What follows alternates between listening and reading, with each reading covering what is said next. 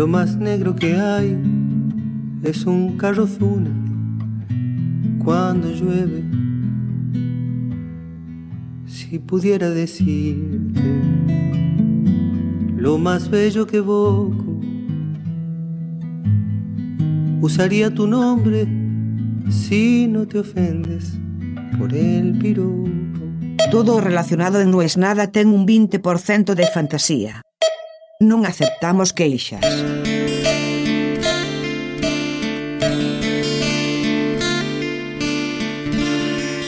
El problema de creer tanto en la psicología es que las cosas no sabes si pasan y podés describirlas o porque podés describirlas es que pasan.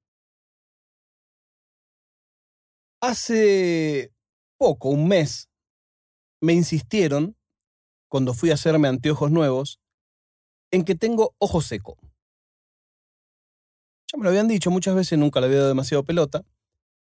Pero la chica me dijo, creo que vas a estar mucho más confortable si a la mañana te pones estas lágrimas artificiales y a la noche te pones estas lágrimas artificiales antes de dormir. Tiene razón. La verdad es que es un antes y un después.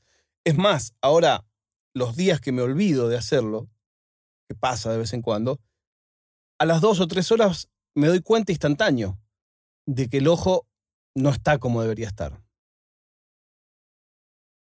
Pero al principio no uní estas dos cosas. ¿Cuáles dos cosas? Estoy hablando de una. Bueno, la otra era que empecé a notar muchas veces a lo largo de 15 días que en el mismo horario me bajaba un poco el ánimo como que mi nivel de felicidad, que de por sí nunca es alto, en este caso era todavía menos alto. ¿Qué puede ser? Empecé a pensar, digo, ¿será que tengo hambre? ¿Será el cansancio? Empecé a modificar mi ingesta de café, a moverlo más adelante, más atrás. Si había visto el sol o no lo había visto. Mi oficina tiene una ventana pequeña, entonces dije, por ahí los días que no tengo sol en la cara directamente, mi humor no es mejor. Bueno, cosas de sobreestimulado, de sobreinformado. Hasta que un día tuve una revelación. Y empecé a notar que al toque de lubricarme los ojos, me agarraba una especie de tristeza, una especie de angustia.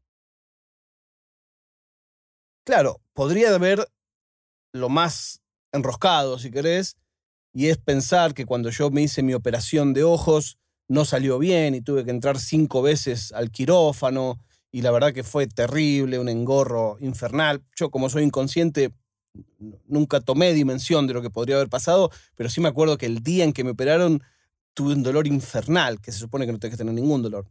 Pero no, no es eso. También en algún momento pensé, quizás esto me recuerda a que ahora hace más o menos un año empecé a usar anteojos de cerca, la presbicia, la edad, crisis de la edad. No, no es eso. Y un día me cayó, ¿viste cuando te cae la ficha y entra como la última del Tetris? Como anoche. Bueno, dije, es esto, qué boludo. Mi cabeza, como es tonta, cuando yo me pongo esas gotas en los ojos, le avisa a la parte emocional de mi cerebro, che, este flaco está llorando. Y entonces, esa imagen o esa sensación física de mis ojos cargados de lágrimas dispara toda la rutina de cómo piensa mi cabeza cuando estoy llorando. Bueno, esta es mi teoría. Eh, me gustaría que me, que me aprueben con un 10.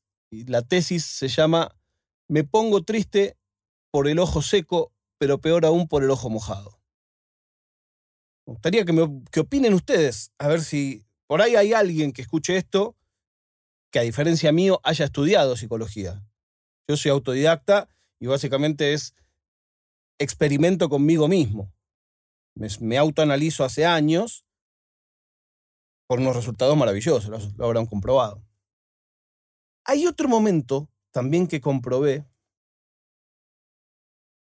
en que me baja el índice de felicidad. Y eso sí que me sorprendió mucho. Era una actividad que a mí me encantaba hacer. Y tardé hasta que me di cuenta que ahora eso me dispara. Los gringos usan la palabra trigger, que es como eh, un objetivo una diana, una mira.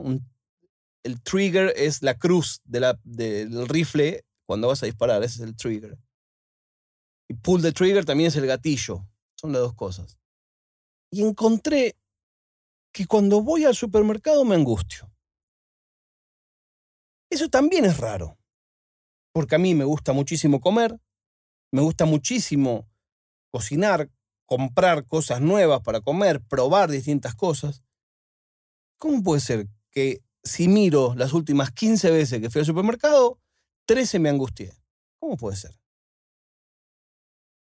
¿Cuándo me di cuenta de eso? Un día que claramente no me pasó. ¿Y qué diferencia había entre ese día y todos los anteriores?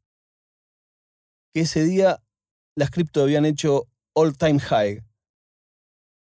Y compré sin mirar los precios, como dice la canción de Jaime Ross. Compré de festejo. Entonces, elaborando y pensando, desde que no vivo donde nací, ir al supermercado o ir de compras, cuando voy de compras me pasa igual. Yo no voy de compras nunca, pero cuando acompaño a mi esposa o a mi hija a ir de compra, me pasa igual. Alguna vez dije, bueno, debe ser porque a mí me molesta ver ropa. No, no es porque te molesta ver ropa.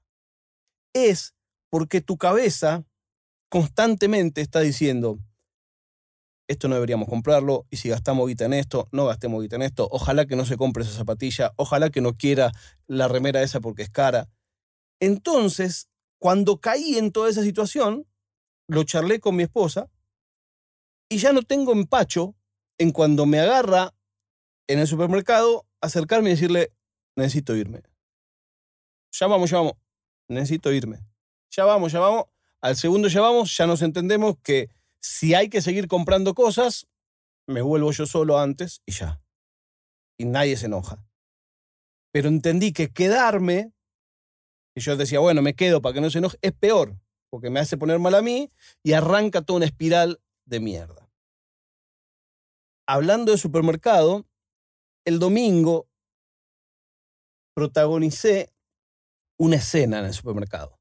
Hay un supermercado que es el que a mí más me gusta ir de todo Madrid, que tiene un millón de delicatessen.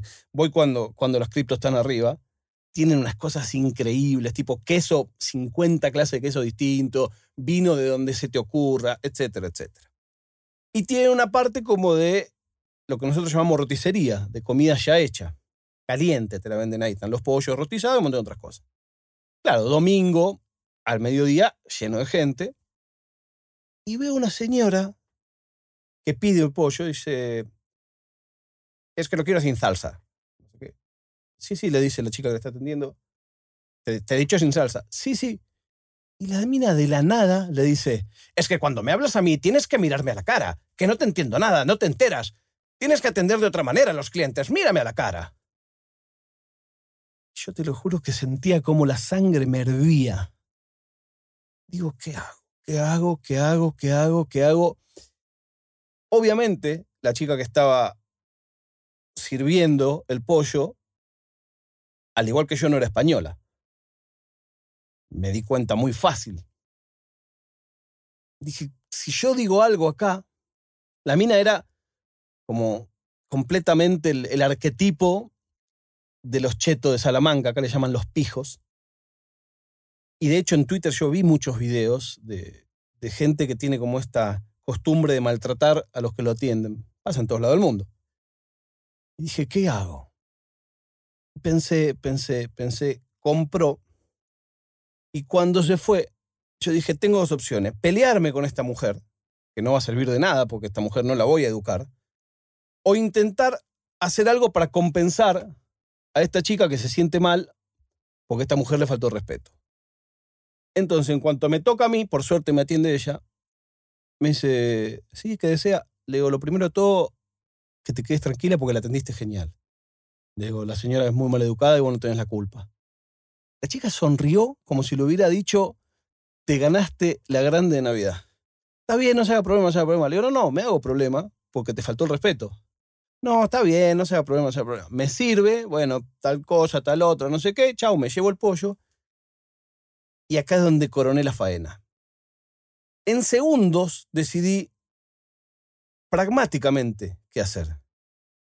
Y entonces, yo que siempre hablo bajo cuando estoy en público, cuando estoy comprando ni hablar, hablo para adentro, le dije, muchísimas gracias, excelente atención, voy a empezar a venir más seguido, porque hace rato que no me atienden también en un lugar de comida. Adiós, gracias. Y todos los que estaban esperando me miraron como diciendo, ¿qué les pasa a este tipo que está loco hablando a los gritos? Y me fui contento.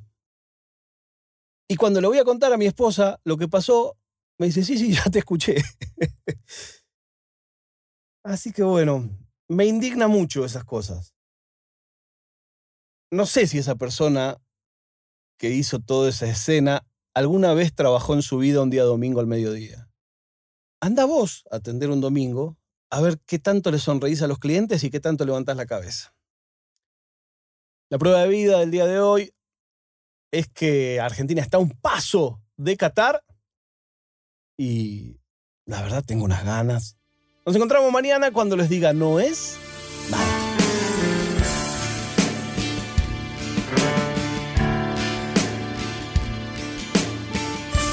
È una produzione di OfficinaNerd.com.